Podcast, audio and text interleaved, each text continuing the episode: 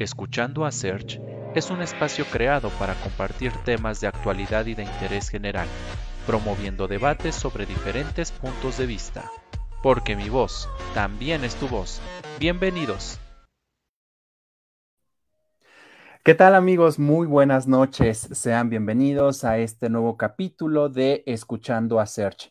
Estamos muy contentos porque estamos en el último episodio de nuestra sexta temporada. Y bueno, pues para cerrar con broche de oro esta sexta temporada que la verdad em, eh, pues ha traído a muchos invitados que nos han compartido de su trayectoria, de su experiencia. Hoy tenemos a un invitado muy, muy especial que la verdad eh, pues tiene mucha experiencia en lo que hace y la verdad lo que él trabaja es de alto impacto. Créanme que eh, vamos a revisar algunas de algo de su trabajo aquí en esta transmisión para que ustedes lo puedan apreciar y bueno, ya comentaremos un poquito también de sus redes para que vayan a, a seguirlo. Y bueno, les voy a hablar un poquito de él. Es un diseñador de personajes, body painter y cosplayer originario de Monterrey. Ha trabajado como modelo de ropa, accesorios y maquillaje para marcas nacionales y con apariciones en medios digitales, locales e internacionales como el libro de la Met Gala 2020. Además, ha participado en diferentes competencias como concursante, juez y coach, obviamente dentro de estos eh, rangos, ramas del body paint y el cosplayer. Y bueno, pues en esta noche nos acompaña desde Monterrey Irving Bolaños, quien tenemos solamente por audio, pero vamos a proyectar algunas de sus fotografías para que ustedes puedan ver un poquito de su trabajo. Y bueno, pues eh, buenas noches, Irving, bienvenido, ¿cómo estás? Hola, Serge, muy bien, ¿y ustedes? Pues muy bien, aquí encantados de tenerte en este cierre de temporada. Eh, estamos hablando de un tema que tiene que ver con el arte prácticamente. Estamos viendo en la pantalla un poco de tu trabajo. Y bueno, pues para empezar esta, esta charla, eh, pues defínenos qué es esta parte o en qué consiste, mejor dicho, el body paint y el cosplayer. Ok, el body paint, como su nombre lo indica en inglés, es pintura corporal. De hecho, así también la encuentras como pintura corporal o maquillaje de fantasía. Es una línea que es ancestral, la verdad tiene muchísimo tiempo, tiene siglos, milenios, lo podemos encontrar en culturas muy, muy antiguas en las que tal vez con líneas muy simples podías identificar a personas de altos rangos o personas con cargos importantes. Incluso, por ejemplo, una referencia muy simple en la película de Pocahontas, cuando Kokum, que llega después de vencer a, a una raza enemiga, le ponen unas marcas de puños en su pecho para indicar que era un guerrero muy fuerte. Entonces, estas pequeñas marcas que se hacían con pintura vegetal, con sangre, con cualquier mineral o ah, elementos que te puedes encontrar en la naturaleza, fueron evolucionando. Por un lado tenemos el maquillaje normal, que es el maquillaje social que podemos encontrar en eventos, en el día a día, en hombres, en mujeres, etc. Pero hay una línea que es el maquillaje de fantasía que envuelve el body paint, el maquillaje eh, para teatro, el maquillaje drag, que ahorita está bastante en auge, entonces, estas líneas del maquillaje de fantasía van evolucionando y puedes plasmar lo que antes hacías en un lienzo, ahora lo puedes hacer sobre el cuerpo. Ok. Eh, en este contexto, sí, efectivamente, hace algunos meses, bueno, sí, tendrá como unos meses, tuvimos también aquí a una, a una chica drag y la verdad, eh, bueno, también hemos tenido actores y que nos platican un poquito de ello. Eh, el maquillarse, pues es un proceso bien complicado y yo creo que maquillarse todo el cuerpo, pues todavía lo representa aún más. A mí me tocó en algunos años, bueno, nosotros estamos aquí desde Puebla y ya dentro de dos días tenemos la super fiesta del 5 de mayo. Eh, en algún momento me tocó trabajar precisamente con una compañía de teatro para el desfile. Ya nosotros, bueno, a un grupo de amigos a mí, nos tocó precisamente que nos hicieran un body paint y pues la verdad, trabajan con muchos efectos, con muchos colores, obviamente darle profundidad, darle eh, pues esa armonía también, porque no nada más es pintar por pintar, hay que saberle. Y, y entonces, Irving, en esta parte, ¿qué tan sencillo o qué tan complicado es? Porque bueno, las chicas, digo, el maquillaje tal cual social que mencionabas, pues ellas lo hacen rapidísimo, ¿no? Se ponen la pestaña, el labial, el polvo y demás, y las vemos que, bueno, se tardan, pero pues, que será una media hora, una hora. Pero para hacer un body paint, pues no es una cuestión tan, tan sencilla. Eh, en esta parte, precisamente, ¿qué tan sencillo ha sido para ti aprender esta técnica o cómo es que la adquiriste? ¿Tuviste algún tipo de formación? ¿Fue por gusto propio? Y bueno, ¿cómo se ha ido eh, haciendo más compleja con el paso de, este tiempo que llevas en ello? Fíjate que aquí entramos al tema de lo que es nato y lo que se desarrolla. Hay personas que tienen la habilidad para dibujar sin estudiar. Hay personas que tienen una voz hermosa para cantar sin haberlo aprendido. Y hay personas que a lo mejor con la práctica lo hacen más o menos, pero nunca van a ser, por ejemplo, un cantante de ópera, por ejemplo.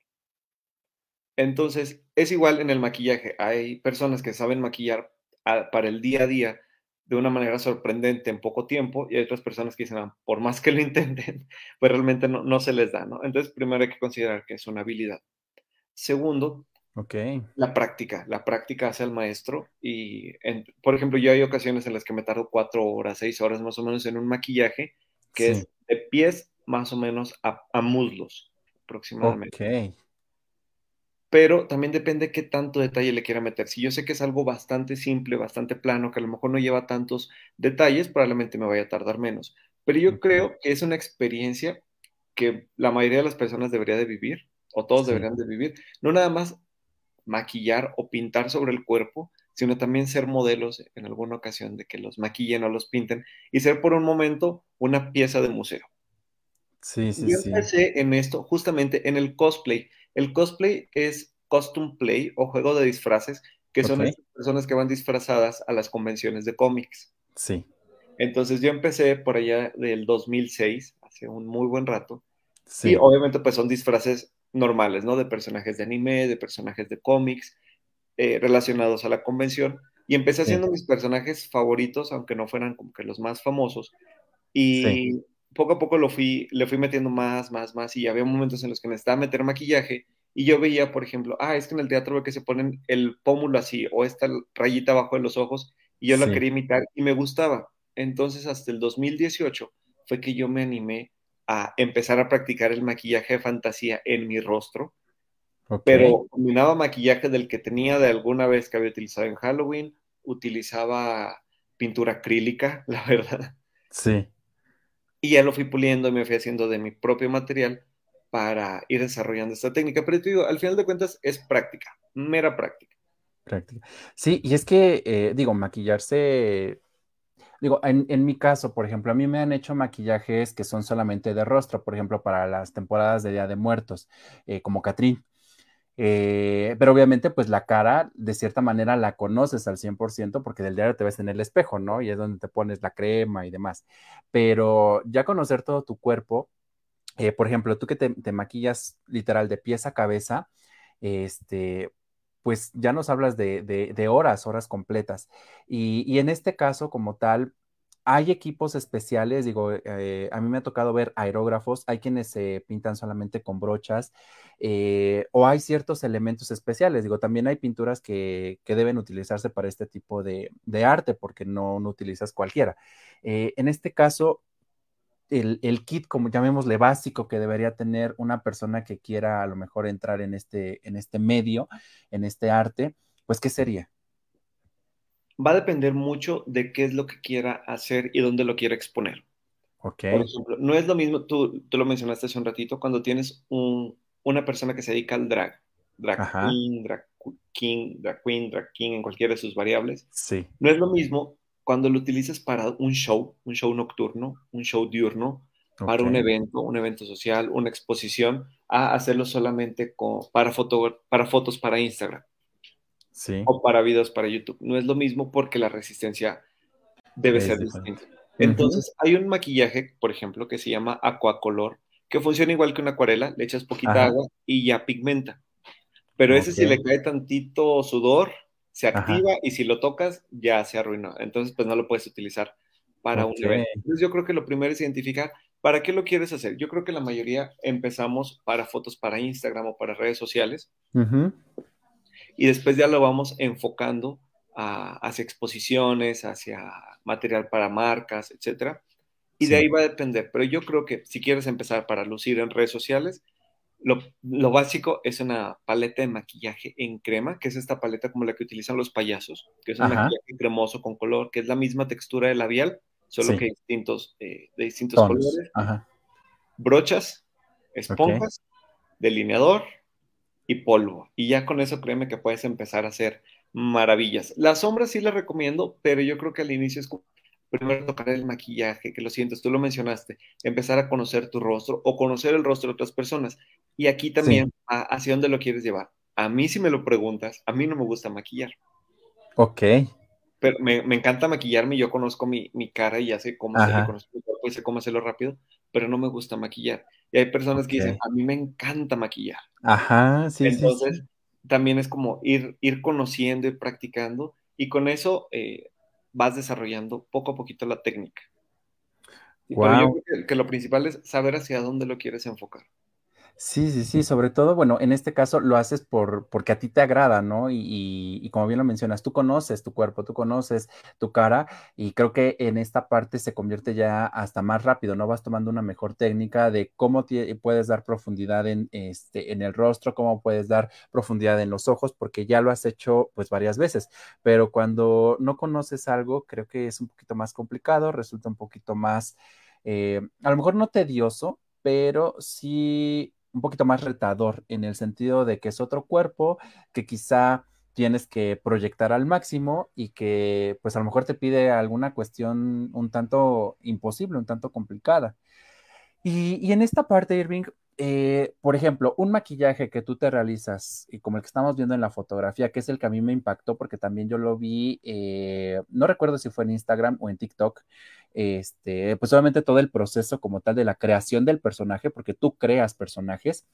Eh, ¿Qué tiempo aproximadamente puede durar ese maquillaje sin que se altere? Digo, sin que tenga esta afectación a lo mejor de que salga a la luz, al sol, sudor, digamos, en un buen estado, ¿cuánto tiempo podría durar?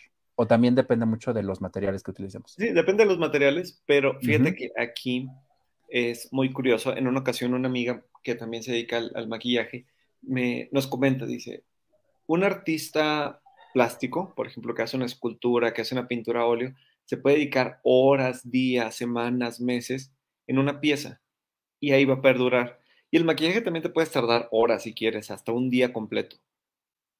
Pero pues nada más dura las fotos, el video y o la exposición, te metes a bañar y ya se va, ¿no? Entonces ya nada más, si lo alcanzaste a tomar foto es ganancia, si no, se pierde por completo. Yo realmente me hago un maquillaje muy resistente. De hecho, hace relativamente poco tuve un evento en el que iba maquillado, de, ahora sí que era de pies a cabeza, iba de Hades de Hércules. Ok. Entonces, el lugar hacía muchísimo, muchísimo, muchísimo calor y además traía una peluca de foamy. El foamy es un plástico que no respira. Yo estaba escurriendo sudor y se me ocurrió, yo estaba intacto, pero se me ocurrió la tonta idea de retocarme la nariz, o sea, tocármela con una servilleta y ahí me jalé el maquillaje. Por el calor, por el sudor, por todo, ¿no? Pero regularmente, por ejemplo, un maquillaje puede durar muchas horas, literal, muchas, muchas, muchas horas. Nada más hay que considerar todos esos elementos, ¿no? el calor, si alguien se va a acercar contigo, por ejemplo, la gente oye, ¿me puedo tomar una foto contigo? Y es como que sí, pero no me toques. sí, sí, sí, porque si no daña No mancho mucho, pero sí voy a manchar poquito. Pero, y eso no lo va a alterar mucho. Pero, por ejemplo, hay maquillajes, el aerógrafo se ve bien bonito y lo puedes tocar y no pasa nada porque seca. Sí, Pero nada más que sude la persona y que lo toques por error y ya se escurrió. Sí, Pero sí, sí, te puede durar horas. O sea, horas es, no sé, un evento de Halloween toda la noche. Ok, ok. Bueno, pues sí, este, definitivamente, bueno, hemos visto, digo, esto ha tenido también una tendencia precisamente en el, en el cosplay aquí en Puebla, digo, antes de la pandemia me tocó ir a un evento y veía muchos chicos así como que vestidos en su, en su personaje, digo que es una, una tendencia, un gusto, y, de hecho es una producción completa porque pues esa parte vestuario, pelucas, o sea, el mismo maquillaje, inviertes, O sea, lo estamos viendo ahorita en la, en la foto que tienes, no solamente es la parte de la, de la pintura del cuerpo, sino que también estamos viendo otras, otras cuestiones, aplicaciones, este, pues no sé si sea papel, sea tela, vómita, apoyas de muchas cuestiones. Entonces, este, en esta parte precisamente, Irving, ¿cómo es que surge la idea de crear un personaje como tal para, para plasmarlo de esta manera en tu propio cuerpo? Eh, es ahora sí que lo que tenga en la cabeza o lo que lo pueda despertar. Este maquillaje que estamos viendo es uno de mis favoritos, es el Rey Bugambilia. Y fue algo muy, muy, muy raro. Fuimos a, mi pareja y yo fuimos a comer a, un restaurante de carnitas muy famoso, de cochinos chiquitos. Y no importa, podemos decir marcas sin problema. Ah, bueno, en los cochinitos, en los cochinitos. Entonces está esta como eh, fachada en el interior que es como una hacienda o como, pues sí, como una hacienda. Sí, sí, sí. Así, bastante eh, antigua. Y había unas bugambilias ahí. Ok. Entonces yo me estaba comiendo mi gordita de carnita o de chicharrón, no recuerdo qué era. Sí. Y vi las bugambilias y como las vi enredadas dije, ah, quiero hacer un maquillaje en el que involucre bugambilias. Sí. Y ya fui desarrollando poco a poquito la idea. A mí algo que me gusta mucho crear son personajes de la realeza, me encanta que sean personajes de la realeza, pero lo que más me gusta es que el personaje que yo cree tenga una historia. No me gusta, jamás me gusta explicar la historia porque pues es como que cada quien la haga interpretación, ¿no? Sí, sí, pero me gusta que sea un personaje que tú veas y que digas, ah, lo podría ver en alguna película, en algún libro, eh, me lo imagino que tiene su propio mundo, o sea, yo me imagino la historia por completo y eso también me ayuda en el momento que estoy haciendo la pose para las fotos o para el video. Por ejemplo, yo veo el rey Bugambilia y lo pienso como muy vanidoso, como que de todos los, de la madre naturaleza, el padre tiempo, así como que estas criaturas está el rey Bugambilia que se encarga de darle como que el aspecto estético a la naturaleza, que se vean bonitas, que las flores, que esto, los colores que te puede dar la naturaleza y todo está enfocado en eso. Ok, ok. Oye, mira, pues interesante. Me gusta hacer personajes un poquito. Eh, el año pasado para Halloween hice un ángel de la muerte que honestamente me encantó. Sí. y eh, fue hasta en los, las fracciones me las puse como un tanto tristes, nostálgicas. Sí. Sí, a pesar de que es el ángel de la muerte, no, no se ve como un ángel tétrico o gótico, sino se ve como un ángel melancólico, porque es el ángel de la muerte. Sí, sí, sí. Entonces, esto es lo que me gusta. Y de repente llegan las ideas, ¿eh? No hay como que algún factor determinante, no, simplemente es como que, ajá, quiero hacer algo, ¡pum!, surge la idea. Wow. Mira, pues e, esa, esta parte eh, también es clave, ¿no? Digo, aquí es donde sale como tal la creatividad de, la persona, eh, en este caso la, tu creatividad, la parte también de generar una historia, de imaginarse muchas cosas y bueno, elementos que vemos tan, tan básicos, ¿no? Como mencionabas, ¿no? El ir a comer y ver en la calle algo, con eso ya este, generas las, las ideas. Eh, digo, tienes diferentes, diferentes personajes. Ahorita estamos viendo aquí otro, otro body paint que es un poquito más como un charro de Talavera, quiero pensar. Digo, y lo puse porque, Puebla, ¿no? y este, Y bueno, es una, es una cuestión también, llamémosle un poquito más, más cultural. Digamos que este, este, este trabajo se sale un poquito de esta cuestión mística, de esta cuestión de este, que tenga una historia o que sea una cuestión también ya de, de cierta época. Eh, ¿Hay algún contexto como tal eh, que sea tu favorito o, hay de todos y poco a poco les vas tomando el amor? Es que, por ejemplo, yo ya tenía muchas, muchas ganas de hacer un traje charro, un traje de mariachi. Ajá. Entonces, para un concurso me dicen, la primera temática va a ser artesanías mexicanas. Okay. Entonces, ese fin de semana, que fue en Semana Santa, fui a Puebla a conocer justamente. Mira, qué Entonces, pasando en Cholula, hacia el centro de Cholula, estaban unos sombreros. Entonces vi un sombrero blanco que tenía justo estas como gotitas, como, estas eh, hojitas de, talavera. Y en ese momento así surgió la idea, dije, voy a hacer el mariachi, pero lo voy a hacer de talavera. Sí. Entonces, y, cuando regresé en la tarde es como que, ok, tengo que hacer, voy a hacer el sombrero, voy a comprar el foamy, voy a hacer el sombrero y voy a hacer mi personaje que en este caso no es un personaje, pero es, una temática. Ajá, es, e, e, es, a lo que iba, porque bueno, digamos, aquí eh, te vemos a ti literalmente con un body paint, digamos, como de los convencionales que podemos encontrar para alguna cuestión, este, pues de un evento, de una fiesta, un Halloween, pero tienes el otro concepto que ya es toda una producción, donde, donde hay más elementos, donde precisamente va para fotos, va para videos, que yo las consideraría como una cuestión más editorial, un poquito más trabajada por toda esta cuestión también de iluminación, efectos y, bueno, factores que a final de cuentas hacen que la foto sea de alto impacto. Y, en, esta, en esta cuestión como tal, eh, hay, hay, materiales o, digo, no sé, si utilizas materiales para complementar el body paint que se adapten precisamente al, al, cuerpo, utilizas material reciclable, biodegradable, o lo que tengas a la mano es lo que usas. Un poco de todo. Por ejemplo, eh, me doy cuenta, cuando hago diseños originales, la gente los alaba muchísimo. Sin embargo, cuando hago cosplay, sobre todo ahorita que a mí me encantan todos los cómics eh, y el anime, pero ahorita que estoy haciendo cosplay de superhéroes, veo que la gente los apoya todavía más. Entonces, eh, trato siempre como de, ok, voy haciendo cosplay, cosplay, cosplay, ahora me toca a mí. Cosplay, cosplay, cosplay, ahora me toca a mí, ¿no? Algo es como para, de, al final de cuentas, mi trabajo va a depender de lo que le guste a mi público. Y me apoyo mucho de, material, ahora sí que el que encuentre. Lo que siempre es básico para todos es una estructura de cajas de cartón. Todo lo que son galletas, cereales, avenas, todas esas cajitas las voy guardando. Tengo un cúmulo enorme de cajitas sobre todo de sucaritas, las sucaritas nunca fallan. Y aparte es una caja muy grande. Sí. Y siempre van a ser la base, por ejemplo, ese sombrero está hecho a base de galletas Ritz. Ok. Sí, entonces siempre es algo que voy a utilizar y encima ya lo forro con foamy. He hecho trajes con periódico, o sea, completamente una estructura completamente de periódico.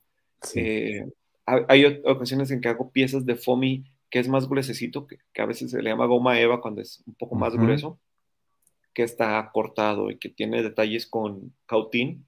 Ok, ok. Esos los, utilizo y luego los vuelvo a reutilizar con otro color y luego los vuelvo a reutilizar. sí, sí, sí. Entonces, todo, se reutiliza. Y ya cuando digo, ya, ahora sí, ya, ya no dieron para más, ya los voy desechando. Pero siempre trato de desmantelar cosas para decir, a ver si me sirve en el futuro, pues de una vez tenerlo. Ok, mira, pues esa parte también es interesante porque, digo, hay quienes dicen, no, voy a hacer un body paint y, por ejemplo, para el sombrero dicen, no, voy a comprar un sombrero y lo voy a pintar, ¿no? Que sería como que lo más rápido. Pero pues también aquí la cuestión sustentable también juega un papel importante y aparte por la economía, porque pues yo creo que las pinturas tampoco salen nada baratas y bueno, el, el todavía generar elementos como tal del personaje. Veíamos en el punto anterior una especie como de corona, las hojitas y demás. Eh, pues también implicaría una inversión si, si las mandas a cero, si las imprimes o si algo. Entonces, eh, la parte del reciclaje creo que también juega un papel clave y sobre todo en estas épocas en las que estamos viviendo, donde pues todo se puede reutilizar al máximo. Entonces, qué bueno que, que, que, que aplicas ello y, qué bueno que, da los resultados que tú esperas, porque yo te podría decir, por ejemplo, en la foto anterior, eh, yo así de primera vista, yo creería que las hojas como tal están hechas este, con foamy, pero no sé si sea foamy, quiero pensar que es cartón. O no, sé ahí sí todo, todo, todo eso es foamy, todo lo rosita, todos los pétalos son, es foamy. Y pues mira, al final de cuentas soy regio, orgulloso regio y soy bien codo, entonces no me gusta gastar. Eh, eh, afortunadamente, siempre tengo personas que me dicen, oye, te ayudo con las fotos, oye, te ayudo con la pieza y yo te la hago. Pero también, a pesar de que sé que podría, es como me gusta decir que yo puedo hacerlo todo. Ok. O sea, que yo me tomo las fotos, que yo las edito, que yo eh, hago el video, que yo edito mi video. Ok, ok. O sea, me gusta decir que yo lo hago de manera integral. Por ejemplo, para este traje de bugambilia, originalmente solo llevaba las, las sombreras y la corona. Ajá. Entonces, antes de hacerme las fotos dije, algo me falta. Entonces, agarré unos foamy rojos grandes que tenía y me puse a hacer los pétalos que están en la cintura. Son tres, ahí nada más alcanzan a, a, ver dos, pero son tres y se veía, o sea, una diferencia abismal. Sí, porque le da más amplitud, ¿no? Sí, y aparte, sobre todo, utilizar cosas no poco usuales pero aprovechar los, los materiales, por ejemplo, esta corona que se ve en la parte de atrás, sí. son unas hojitas que, se utilizan para adornar pinos de Navidad. Wow. Entonces les di así como que la forma circular, le puse las florecitas. El bastón es un, o el báculo es un, un palo de escoba con encaje, con florecitas, todo está lleno de florecitas, pintado y con toquecitos rosas. Entonces, eh, ahora sí que lo que más pueda reutilizar y en lo que menos pueda gastar, mejor. Wow. Mira, pues sí, los, los famosos secretos, ¿no? Que hay detrás de toda, de toda una cuestión. Y, bueno, mira, también a mí lo que me parece muy interesante es que tú te tomes las fotografías. Eso también es un- una cuestión bien importante, digo, porque independientemente de que puedes apoyarte de un fotógrafo, pues bueno, el fotógrafo trae una visión, trae una perspectiva. Eh, por ejemplo, a mí que me ha tocado hacer sesiones de fotos, digo, pues, pero pues ya no son bajo un concepto, sino son más de moda, más personales o bajo cierto, este, cierto tema, cierta temática, pero pues no, no tanto como una producción, un body paint, así como lo que haces, eh, pues digo, le- yo le platico la idea al fotógrafo, pero el fotógrafo se imagina mil ideas, entonces, en tu caso, creo que tenemos esta, esta doble ventaja de que tú mismo creas el concepto de tu foto, la parte de tus videos y la parte de la creación del personaje. Entonces, hablamos de un arte meramente integral, cosa que es muy complicado encontrar en estos días. Ahí que, entramos a un debate, Serge. ¿por qué? A ver, Bueno, antes de, fíjate que un reto que siempre me pongo es sí. que el Photoshop hace maravillas, Ah, bueno, eso sí. Eso sí. pero yo también hago videos para YouTube y para TikTok y para redes. Entonces, sí, sí, imagínate, yo le hago todo el retoque posible, pero cuando subo el video no se ve así. Entonces, sí. Cambia un mi poquito. meta siempre es, así como me veo en video, me tengo que ver en persona y me tengo que ver en foto. Ok, ok. sí, lo que sí retoco es la luz, que se vea la luz bonita, que se vean los colores bonitos, eh, porque mi, mi cámara, la- tanto la de video como de fotos, saca las imágenes crudas, entonces pues sí le tengo que subir la saturación, ¿no? Y, y la Sí, intensidad del color. sí, sí, Pero al sí. final de cuentas no, no hago retoques, o sea, limpio muy poquito la piel, únicamente lo que se necesita, y así tal cual como tú lo veías en persona, se ve en foto y se ve en video. El tema Mm, escabroso aquí es la definición de arte. Ok, Si te fijas, yo en, jam- en- en ningún momento he mencionado que sea un artista, ni que lo que yo haga es arte. Ajá. Yo creo que el cosplay, yo creo que el body paint, yo creo que el, el maquillaje a cierto punto es arte. Sin embargo, yo considero que lo que yo hago no es arte y por tanto no soy un artista. Ok, Siempre me presento como body painter. ok. Creo que el arte actualmente con la, el eslogan de el arte es subjetivo, Mm, cualquier cosa que se hace es arte y se empieza a demeritar realmente lo que es el arte. Y el arte implica habilidad, implica talento, implica técnica, implica herramientas adecuadas, implica crear emociones, levantar emociones. Y como yo creo que todavía me falta muchísimo para llegar a ese punto, por eso no me considero artista, me considero un body painter. Eso no significa que, que diga que mis compañeros o colegas del, del medio no lo No sean, claro que lo son, sí. Sí, sí, sí. Pero de- como autoconcepción, creo que no he llegado a ese punto todavía.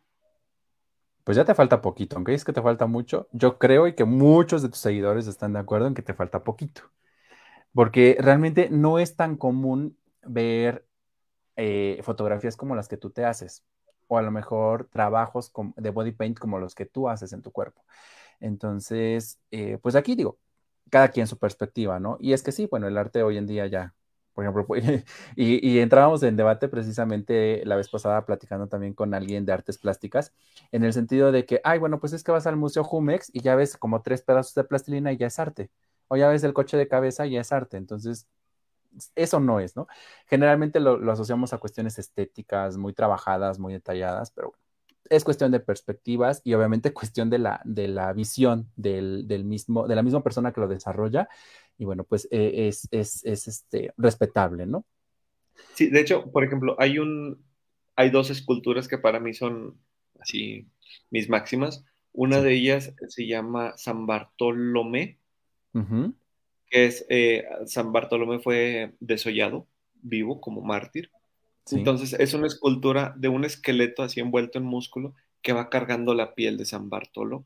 Y eh, para el- la época en la que está hecha es una, en primera anatómicamente es muy incorrecta, Sí. pero es una cantidad de detalles sorprendente. Y la otra es hombre pescando en el mar, algo así se llama, y es literalmente una red de pescar, así con las torciditas, con los nudos y todo, tallado en mármol.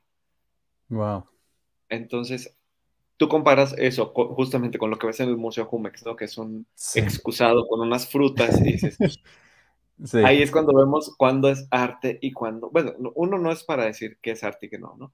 Pero dices, aquí hay arte y aquí hay la intención. Exacto. Sí, sí, sí. Oye, mira, este Irving, estamos viendo otra fotografía donde, digo, no sé si sea cuestión de la iluminación o sea también el maquillaje, porque hoy en día, pues también en el maquillaje ya no están los colores básicos, ¿no? Que a lo mejor conocimos nosotros, este, cuando estábamos en el kinder, en las, las acuarelas, ¿no? Los colores básicos, sino que hoy en día también ha evolucionado esta, esta cuestión de gama de colores y obviamente eh, las tonalidades que se pueden dar con efectos de luz. Aquí no sé si, si, te repito, si son efectos de luz o es maquillaje fluorescente de ese que brilla en la oscuridad y obviamente con luz negra, pues es como se provoca el efecto. Porque aquí pues vemos esa, esa, cuestión. Sí, porque ese maquillaje es blanco, por ejemplo. En la cara es ah, blanca, entonces estoy ahí frente a una luz azul. Ajá. Y resalta, por ejemplo, en el pecho y se alcanzan a ver unos detallitos rosas. Ajá. Y sobre mi piel se alcanzan a ver unas lucecitas porque tenía como estas luces que ponen en el zumba. Ah, ya. Así, como láser de colores de color azul. Entonces, esa foto que estás poniendo ahí es una captura del video. Wow. Pero me, gustó mucho, dije, en esto, me encantó cómo salí, captura, ¿no? Screenshot. Sí, sí, sí. Y, me gustó mucho cómo, cómo se veía. Pero sí, ya, o sea, el maquillaje ya no nada más es como justo lo que dice, los colores básicos o primarios ya, o incluso el labial rojo en el maquillaje normal es como lo menos usado, no hay tantos tonos como, te puedas imaginar y en el maquillaje de fantasía no se diga, ¿no? Utilizamos tanto maquillaje que es eh, con los colores primarios, maquillaje, colores, tonos pasteles, eh, neones, que en estos casos brillan en la oscuridad, eh, con texturas, o sea, para que se vea texturizado un poquito el maquillaje, las esponjas, los pinceles que te dan un acabado diferente.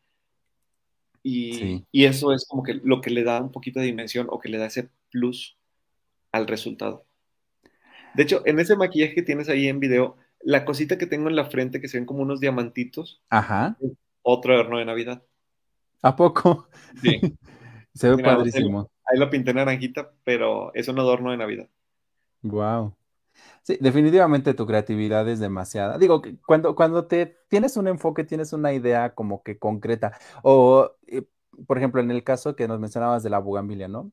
Eh, del hombre bugambilia, este, ¿cómo es que a partir de lo que vas creando, todavía van surgiendo nuevas ideas para complementar al personaje?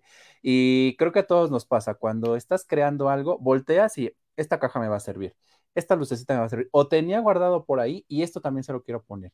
Y entonces te vas creando algo que, realmente te gusta y algo que de manera integral genera un concepto. Y, creo que eso lo, logras muy, muy bien. Bueno, primero siempre boceto. Ah, ok. La idea que tenga en mi cabeza siempre la tengo que bocetar para saber que eh, aquí se le llaman props o utilería. Ajá, sí, sí, Las sombreras, cuernos, orejas, lo que vaya a necesitar. Siempre lo, boceto y ya de ahí parto para hacer, ok, voy a hacer esto y ya que lo estoy haciendo y o, me, o cambié la idea o me gusta la idea o hago algún cambio y sobre todo, jamás, o sea, me pongo más o menos como que los bocetos que quiero en el cuerpo, pero jamás me los dibujo bien porque siempre los cambio. Siempre, siempre. Eso pasa. es como que, no, mejor le pongo esto, no, mejor le pongo aquello. Pero como base, o sea, siempre, siempre, siempre parto de algo y bocetado. Ok. De hecho, tengo una, una libretita donde hago todos mis bocetos. Y curiosamente, todos los bocetos que he hecho en esa libreta han salido. A veces tardan mucho para salir, pero salen. es la libretita de las, de las ideas y de la creatividad. Sí, y no creas, ¿eh? también me ha tocado que, que, por ejemplo, a veces pues no la, no la cargo, honestamente. Sí. Y de repente estoy en otro lado y se me ocurre un boceto y lo hago a, pluma o a lápiz, lo que tenga ahí, en cualquier hojita y ya la, ya como que con eso me mentalizo. El punto es que esté bocetado antes para yo tener la idea de qué es lo que quiero hacer. Ya la historia surge, yo creo que hasta que ya está el maquillaje terminado, ya digo, ah, no, es que el personaje no, no se ve tan bueno, entonces hay que hacer, hay que meter un poquito de malicia. O al contrario, el personaje yo pensé que iba a ser malo y ahora pues resulta que se ve un santo, entonces hay que hacerlo ahora un poquito más, más sufrido. Sí, sí, sí. Oye, mira, pues qué interesante todo este proceso que, que realizas. Eh, digo, son los secretos que de repente no salen tanto a la luz. Generalmente vemos el, producto terminado, por así decirlo. Y pues bueno, dices, ay, hubo trabajo de, alguien más. En tu caso, repito, es, es, interesante esta cuestión, porque pues cuando vemos un trabajo de este tipo, decimos, ay, fueron como 10 maquillistas las que estuvieron ahí, como 5 los de vestuario, como la idea y todo eso, pero en tu caso prácticamente lo haces todo tú. Y eso yo creo que tiene todavía un valor agregado para quienes lo apreciamos y sobre todo para ti, en el sentido de decir, toda la idea, toda la creación es propia. Sí, de hecho yo siempre, ya últimamente ya tiene mucho, mucho, mucho que estoy insatisfecho con algún resultado. Ya actualmente casi todo me gusta. Sí. Eh, pero llegó un momento al inicio, sobre todo al inicio, que hacía algo y decía, no, nada que ver con lo que estaba pensando. pero ya, insisto, con la práctica, ya lo que hago rara vez. No, pues yo creo que yo últimamente todo lo que hago me gusta. Y cuando no me ha gustado, lo he vuelto a hacer. Nada más me ha pasado una vez, pero lo he vuelto a hacer. sí, así pasa. Como, como, yo quiero. Entonces, por ejemplo, este que vemos ahí es el, rey alebrije. Sí. También está padrísimo por la combinación de colores. Entonces, eh, pues ahí tiene, tiene este, este valor agregado. Oye, me estoy dando cuenta, digo, y a lo mejor este, digo, a lo mejor lo había percibido antes, no lo sé. Por ejemplo, el, Rey Bugambilia, el diseño anterior y este, todos tienen un bigotito muy característico. Obviamente el de Charro no, porque bueno, digo, igual y le quedaba, pero no lo tiene. ¿A todos tus personajes les colocas este sello distintivo del bigotito? No, ¿No? No, ahí se los pongo. Por ejemplo, esos bigotes morados que ves ahí son exactamente los mismos del Rey Bugambilia, pero pintados. Ok. Pero son los mismos, los mismos. Depende, cuando estoy viendo como que lo primero que hago pues es el maquillaje, ¿no? Ajá. Y hay ocasiones en las que desde que estoy bocetando, yo sé que le voy a poner bigote. Porque, ah, por ejemplo, si tú a ese maquillaje le quitas el bigote y la barba, podría parecer un, maquillaje muy femenino. Ajá. Y a veces, a veces me gusta jugar con, con, esta androginia. Ajá. Pero eh, sí me ayuda como, pues ahora sí que aplica, ¿no? tiene bigote, es hombre. Sí. No, y aparte creo que, por ejemplo, en esta parte donde tenemos un fondo blanco, digo que aquí se nota literal por la luz blanca, este, yo creo que se vería como que más plano, ¿no? Porque va desde el cuello, obviamente toda la cara, y creo que lo único que le da profundidad es la parte de los pómulos. Entonces, yo lo vería así como que todo blanco, desde la perspectiva así de la foto tal cual frontal. A lo mejor bajo otro ángulo ya le daríamos profundidad, pero con el bigote ya precisamente logras distinguir eh, tanto el vestuario como el maquillaje y obviamente todos los elementos que lo conforman. De hecho, no sé si alcanzas a ver, también tengo unas cejas bien largas. Sí, poquito, abajo de los cuernos, abajo de los cuernos, ahí se ven unos piquitos morados, son unas cejotas que también ahí tenía pegadas, y ahí ha sido de las pocas veces que traigo una barba. Creo que ha sido la única ocasión que traigo una barba, barba. Sí me he hecho barba, maquillada, pero así sobrepuesta es la única ocasión. No es obligatorio que se los ponga, pero cuando se los pongo es porque sé que el personaje tal vez pueda ser demasiado andrógino y pueda pasar por un personaje femenino. No estoy peleado, pero al final de cuentas pues me gusta que sea el rey. Sí, sí, sí. Ocasionalmente se lo pongo. Ok, ok. Bueno, qué interesante también esta parte. Oye, pero saliéndonos un poquito ya de, de la parte de la técnica, la parte de la idea creativa, eh, por ejemplo, tu familia, tus amigos, ¿qué te comentan acerca de lo que haces? Eh, bueno, yo creo que mi familia al inicio eran como, cuando yo empecé en el cosplay, estaba muy, muy chico, tenía 15 años. Y era como que no, no lo puedes hacer, es una gastadera de dinero, es una gastadera de tiempo y todo. Y lo hacía escondidas. Ok. Y de hecho me pintaba el cabello con un spray, así en la convención, y saliendo de, del, del, evento, me lo tenía que lavar en un bebedero de un parque, así para que se cayera todo. Y en una ocasión, pues me sequé el cabello y dejé la toalla en una bolsa adentro de la mochila y la mochila la dejé arrumbada. Entonces de repente salió como que toda la bolsa mohosa por dentro, ¿no? Sí. Pero, digo, esas aventuritas. Y actualmente, todas las personas ya saben que es como que una parte mía. O sea, sí. Y más porque todas las personas que, con las que he tenido como que contacto más personal saben que desde, imagínate, el 2006, ¿no? Tantos años, haciendo algo, es como que ya sabemos que, que, lo tuyo o es Halloween o son los disfraces o es el maquillaje o algo, pero ya lo tienen ubicado. Sí. Y, la, y lo que siempre me dicen, no es pregunta, pero lo que siempre me dicen es, ¿y cuándo me vas a maquillar a mí? y yo, sí. ay, pues, pues lo vemos, lo revisamos. Sí, sí, sí. Wow.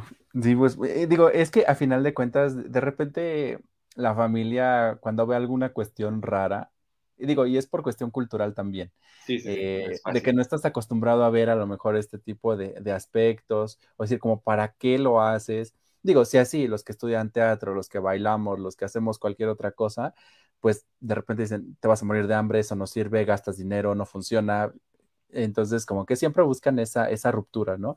Pero pues cuando algo nos gusta, hacemos hasta lo imposible porque se concrete, se haga y demostrar que lo que sabemos hacer se hace bien, porque por algo lo estamos haciendo, por gusto, por pasión, por lo que sea. Mi pareja al inicio sí. decía como que, como, ¿para qué lo haces? Y Ya después se fue involucrando, fue conociendo, y es como que ya ha sido mi modelo, ya, ya me ha dejado que lo maquille varias veces Sí. Pero hace muchos, muchos, muchos años, estábamos hablando hace unos 14 años más o menos. Sí. Me tocó salir con una bailarina del Ballet de Monterrey. Sin nombres, ¿no? Historia sin nombres. sí. Entonces me dice mi papá, me dice, oye, ¿y a qué se dedica? Y yo, ah, pues es bailarina del Ballet de Monterrey.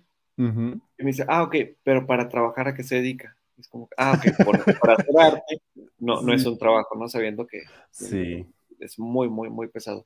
Y sí, lamentablemente, la gente que se dedica al arte difícilmente se puede vivir del arte. De hecho, hace muy poquito me tocó ir a una plaza comercial y estaban exponiendo eh, de esos como bazares que hacen así, muy, hipster y muy eco-friendly y todo, ¿no? estaban unos cuadros enormes y a, mí me gustó mucho Mario Bros. Ok. Y estaba uno de Mario en primer cuadro estaba bien feo y luego el Mario estaba mal dibujado. O sea, tú dices, es un estudiante de diseño gráfico en su primer grado y como que este es su proyecto de, de parcial. Así. Sí estaba grandecito el, óleo y costaba 24 mil pesos y yo. O sea, yo sé, yo sé qué bueno que tengas una autoestima tan grande y que sí. es un valor muy grande de tu trabajo, pero hay de artistas, artistas. ¿no? es, muy difícil que, el arte o sus derivados sean vistos como un negocio. Sí. O como algo redituable. Exacto. Sí, desafortunadamente digo, e, es que es un poquito más complicado. No quiere decir que no se pueda, porque del arte, claro que se puede vivir. Desafortunadamente, pues son pocas, llamémosle, en el caso, por ejemplo, de, teatro, en el caso de danza, son pocas las compañías que realmente eh, pues tienen esta facilidad de poder contratar a ciertas personas por mucho tiempo, de por vida, o hasta que obviamente de, de, el, perfil o, la capacidad. Este, la mayoría pues de los artistas como tal o de las personas que hacen algún, algún tipo de, de aspecto relacionado con ello, eh, pues son eh, freelance, ellos mismos eh, buscan las oportunidades y es de pues te pago y bueno, ya tuve dinero porque salió esto, ¿no? Este, pero no es de que lo vaya a tener la siguiente semana o como por ejemplo mencionaba los grupos de danza, ¿no? A lo mejor tienen presentación cada semana o por lo menos unas tres al mes y saben que hay dinero relativamente seguro. En la parte del arte, pues si montas una obra, sabes que hay que invertirle en escenografía, en vestuarios y demás. Y si haces una temporada de un mes, pues bueno, sabes que vas a tener ingresos en ese mes. Al, mes que sigue, pues buscar otro proyecto, ¿no? Es más de, búsqueda propia, más que de una estabilidad. Yo creo que por eso eh, son visualizadas así estas, esta parte del, arte en general. Sí, desafortunadamente la mayoría terminan en áreas que no les gustan y son infelices. Y, y, pues vuelven infelices a la gente, ¿no? Porque son, ellos son infelices y atienden en algún, por ejemplo, en algún una tienda de autoservicio y tú eres infeliz por cómo te trataron, ¿no? Eso es simplemente un ejemplo, no, es menos ser alguna profesión u oficio, pero cuando estás haciendo algo que te hace infeliz, lo vas a hacer. Y a mí me pasó que dije, no, yo me voy a dedicar al arte y vivir exclusivamente, bueno, no al arte, ah, eh, dedicarme exclusivamente al body paint y al cosplay. Sí. Y pues busqué la manera de hacerlo redituable y que me funcionara y todo. Y sí lo hice, pero llegó un momento en el que dije, no me gusta vivir de algo que me gusta tanto ni depender de lo que me gusta tanto. Dije, no, yo prefiero ser godines siempre y dedicarme a ser godines y hacer esto porque me gusta, porque me satisface, porque me hace feliz, porque me desestresa y todo. Sí. Pero no tener que depender de algo que me gusta tanto para poder comer, por ejemplo. Sí. Pues es que la realidad también la que vivimos, eh, al menos en esta época, para los millennials y, generaciones de más para acá, eh, está siendo muy complicada. O sea, así como hay una persona que puede ser un excelente contador, también puede estar en las tardes en otro trabajo, porque pues la vida ya no está nada sencilla, entonces tienes que buscarle por lo menos dos, tres. Yo tengo amigos que tienen hasta cuatro empleos, dos entre semana y dos fines de semana, yo no sé cómo le hacen, pero, pero pues sí, es la, la, realidad que estamos viviendo y a veces también, ¿no? Digo, ahí eh, he tenido este, amigos que me dicen, es que yo estudié medicina porque pues mi papá es médico, mi abuelo fue médico, pero pues a mí me encanta actuar, entonces pues en mis ratos libres, los días que no estoy en guardia ni nada, pues me voy a actuar. Entonces, esa combinación de las cosas eh, que tú puedes hacer, creo que también están presentes en, en, muchas, muchas partes, en muchas personas, y a final de cuentas, pues es la, la realidad que nos está tocando. Digo, no sabemos qué venga en, próximos años, pero... Es como, el meme que dice, ser feliz o encajar en la sociedad. Exacto. ahorita, la verdad, eh, como es tan difícil la situación para todos, yo creo que, y a mí me pasa mucho, sobre todo con, con amigos que se dedican al drag, que el drag es, yo no creo que el drag sea un arte, más bien creo que es un conjunto de, habilidades, incluso un conjunto de artes. Eh, y si le digo, no te dediques exclusivamente a esto porque no sabes cómo va a estar la economía en 10 años, no sabes si va a ser redituable en 10 años. Entonces, no significa que no te puedas dedicar exclusivamente a eso, pero puedes buscar otras fuentes de ingresos y ya después te dedicas ahora sí que en tus tiempos libres hacerlo y vas a ver que lo vas a disfrutar más porque ni te va a faltar de comer, ni vas a tener que andar al pendiente pagando recibos, eh, vas a estar bien económicamente, vas a poder dar tus gustos y no depender únicamente de una actividad. Sí, definitivamente. Eh, digamos, sería precisamente por ese gusto, ya no por una necesidad, que, prácticamente pues es las que tenemos todos, ¿no? Sí. Eh, este, oye, Irving, y, en esta parte como tal, eh, veíamos en tu semblanza que estuviste en el 2020, hace dos años, en el libro de Met Gala. Digo, sabemos que el Met Gala pues es una cosa también magnífica. Justo acaba de pasar ayer. Ayer estábamos viendo, este, algunas fotos ya andan ahí en las redes con todo lo que lo que salió. ¿Cómo fue esa experiencia para ti? Mi, meta en la vida era, eh, eh, bueno, todavía es ir físicamente a la Met Gala, solo que es carísimo la entrada, porque es una aportación que se hace hacia el museo.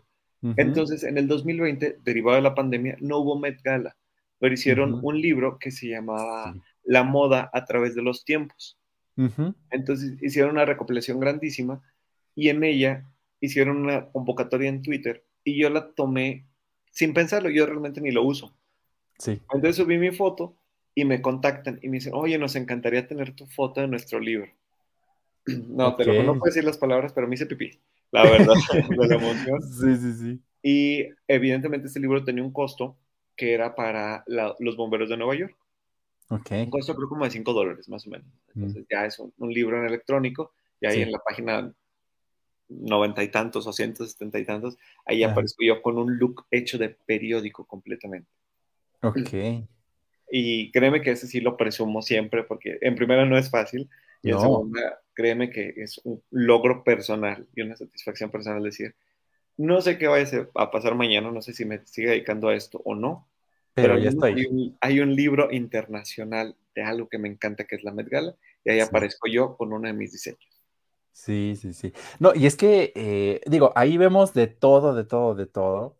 Podemos ver algo tan estético, tan bien cuidado, obviamente diseñadores y demás, y podemos ver algo tan fuera de lo común que, bueno, eso es lo que lo hace atractivo, ¿no? De ver, a ver, ¿qué, va a pasar con el vestido? ¿Se va a inflar, va a volar, va a extenderse? Eh, todo, todo es, es, un que Hay que considerar que la moda siempre va a hablar de lo que está pasando actualmente en nuestra sociedad. Sí, por ejemplo, nosotros eh, ahorita vemos un traje de Hugo Boss y decimos, ah, es un traje elegantísimo, pero en su momento Hugo Boss es el que le hacía los trajes a los nazis. Exacto. Entonces tenía que ser una, una estructura tan ceñida al cuerpo, pero que a la vez fuera cómodo, que fuera elegante y que cumpliera con la resistencia que requiere un militar. Y actualmente vemos que esa misma técnica se sigue utilizando. Entonces la moda realmente habla de algo que estamos viviendo en la sociedad. A mí me encanta la película El Quinto Elemento. Entonces, si tú te fijas, la moda del quinto elemento es que los hombres se vestían muy extravagantes hacia lo femenino y las mujeres un poquito más hacia lo masculino. Sí. Y, y, vamos justo en ese camino en el que ya no ya el hombre no tiene que andar nada más de traje, porque en la uh siempre era un hombre con smoking y una mujer con un vestidazo. Ya se está equilibrando poco a poquito, ¿no? En el que el hombre también rompe un poquito estos, estas reglas del traje, la corbata y el moño, y lo empieza a hacer diferente. Y eso es de lo que habla la moda, solo que a veces pensamos que la moda es, es vana, o que la moda, digo yo, claro, contamina, sobre todo la moda rápida, pero también habla mucho de la cultura y del momento que estamos viendo como sociedad y seguramente en 20 años que veamos la moda de los 20, sí. vamos a decir, oye, es una, una moda completamente distinta, ¿no? Imaginen, los hombres usaban smoking y ahorita es como smoking negro y ahorita es como que lo menos que vamos a utilizar. Pero ya, veremos cómo nos va en el 2040. Pues esperemos, esperemos llegar porque al paso que vamos ya no sabemos, pero yo creo que sí. Hagamos changuitos. Sí, sí, sí. Oye, Irving, y precisamente eh, para las personas, bueno, hay muy, tienes muchísimos seguidores este, en tus redes, pero para quienes te están conociendo a través de esta transmisión o que la revisen posteriormente, eh, ¿cómo te pueden encontrar precisamente para que vean tu trabajo, para que conozcan de tus proyectos? Ahí puse en mi nombre de usuario, es, es mi cuenta. Aquí me pueden encontrar de esa misma manera en todas las redes sociales. es Irving con I-R-V-I-N-G-H. ¿Por qué? Porque nací en los noventas. ¿Y por qué? Porque también ocurrentes. Y Bolaños con N, Bolanos. Ajá. Ahí está, estamos ampliando esa parte. En Instagram, que Instagram es mi red principal. Sí. es como que el contacto principal. Después de ahí en TikTok también, ahí tengo varios videos, algunos que, les ha gustado mucho a la gente. En YouTube también lo pueden encontrar de esta misma manera. En Twitter también, pero pues ahí no subo contenido. Pero también lo pueden seguir, no hay ningún problema. Ustedes vayan a darle like y de todas formas ahí se enteran de todo, de todo, de todo lo que hace Irving. Para que vean las otras colaboraciones que tengo con otras marcas también. Sí. Oye, Irving Wiener, pues se nos está terminando el tiempo de esta charla, se nos pasa volando una hora, decimos va a ser una hora y de repente lo vemos como súper extenso, pero pues se pasa rapidísimo en la plática aquí, tan amena.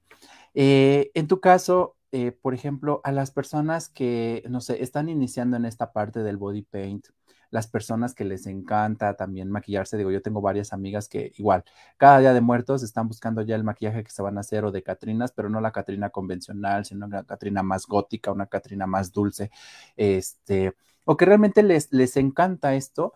Eh, ¿Tú qué consejo les darías desde tu experiencia a lo largo de estos años? Mira, yo creo que lo, lo que más les voy a recomendar es que lo hagan, que se animen a hacerlo. ¿sí?